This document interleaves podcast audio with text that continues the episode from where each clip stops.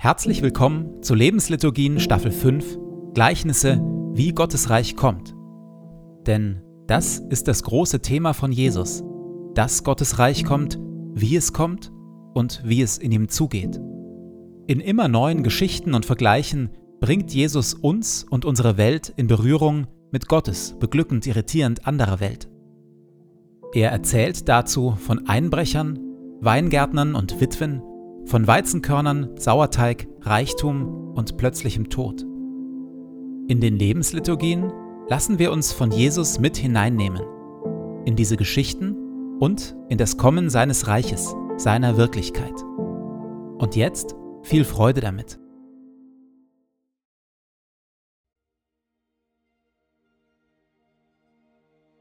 Zu Beginn lasse ich es ruhig werden in mir.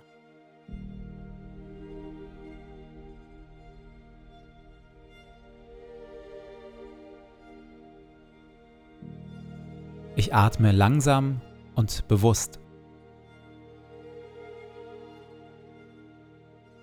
Du Herr bist hier, jetzt, in diesem Moment und in meinem Herzen.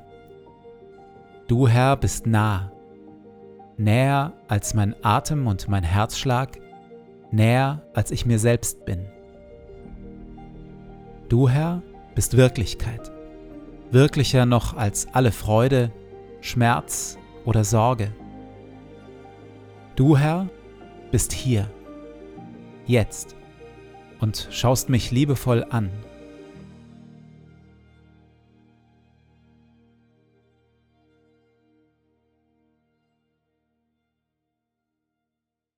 Wir hören Worte, wie Jesus Gottes Reich beschreibt, Gottes Reich und wie wir in ihm leben können. Glücklich zu preisen sind die Sanftmütigen und die Friedensstifter, denn sie werden die Erde besitzen und Kinder Gottes genannt werden. Verzichtet also darauf, Böses mit Bösem zu vergelten. Haltet lieber die andere Wange hin. Betet, dass Gottes gutes Reich kommt und sein Wille geschieht. Trachtet immer und überall zuerst nach seinem Reich und seiner Gerechtigkeit dann wird Gott euch alles Übrige dazugeben. Sorgt euch um nichts. Sammelt euch keine Reichtümer hier auf der Erde. Fragt euch nicht ständig, was wollen wir essen, anziehen oder kaufen. Sammelt euch lieber Schätze im Himmel und teilt, was ihr habt, mit den Armen. Wenn ihr betet, tut es mit einfachen, ehrlichen Worten. Und wenn ihr anderen Gutes tut, dann tut es mit Demut und mit Liebe verurteilt und richtet niemanden. Denn selig sind die Barmherzigen und die, die arm sind vor Gott. Angesichts dessen, wie Leben im Reich Gottes funktioniert und wie groß die Not vieler Mitmenschen um uns herum ist, ist das Verhalten des reichen Kornbauern erschütternd selbstbezogen. Selbst im Moment schierer Überfülle denkt und handelt er nur für sich selbst. Interessanterweise erzählt Jesus von diesem Mann trotzdem keineswegs unsympathisch. Man spürt das Ringen dieses Mannes mit der Überfülle seiner Ernte, er durchdenkt verschiedene Optionen und kommt schließlich zu einem sehr vernünftigen Ergebnis. Die Felder eines reichen Mannes hatten einen guten Ertrag gebracht. Der Mann überlegte hin und her, was soll ich tun? Ich weiß ja gar nicht, wohin mit meiner Ernte. Schließlich sagte er, ich weiß, was ich mache. Ich reiße meine Scheunen ab und baue größere. Dort kann ich mein ganzes Getreide und alle meine Vorräte unterbringen. Dann werde ich zu mir selbst sagen, du hast es geschafft. Du hast einen großen Vorrat, der für viele Jahre reicht. Gönn dir jetzt Ruhe, iss und trink und genieße das Leben. Macht das, was der Mann hier vorhat, nicht Sinn? Missernten und Hungersnöte gab es damals immer wieder. Mal fielen Insekten über die Felder her, mal regnete es viel zu wenig, mal wüteten Unwetter. Ein guter Landwirt muss Vorratswirtschaft betreiben. Und was ist bitte gegen das hier einzuwenden? Gönn dir jetzt Ruhe, iss und trink und genieße das Leben.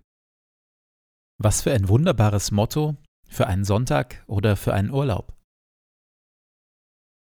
Jesus erzählt von diesem Kornbauern also durch und durch sympathisch und nachvollziehbar. Umso abrupter und härter bricht dann plötzlich die Rede Gottes an ihn herein. Da sagte Gott zu ihm, Du Narr, noch in dieser Nacht wird man das Leben von dir fordern. Wem gehört dann alles, was du dir aufgehäuft hast? Gibt es einen Bereich in meinem Leben, der sehr nachvollziehbar und vernünftig wirkt, auf den Gott aber einen ganz anderen Blick hat? In der Stille frage ich Gott danach.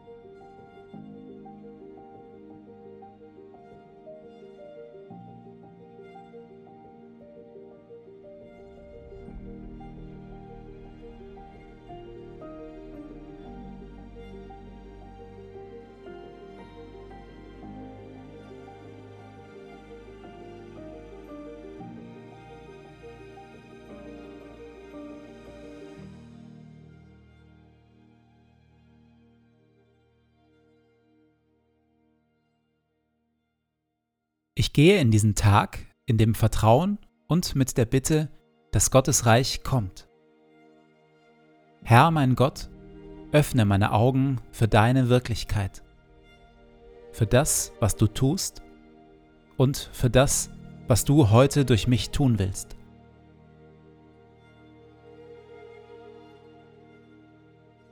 Lass dein Reich kommen und deinen guten Willen geschehen, wie im Himmel so in unseren Parlamenten und den Konzernzentralen unserer Wirtschaft, genauso wie in unseren Schulen, Gefängnissen, Altersheimen und Kirchen. Und natürlich auch in meinem Leben. Sende zu all dem deinen Heiligen Geist, denn dein ist das Reich und die Kraft und die Herrlichkeit in Ewigkeit. Amen.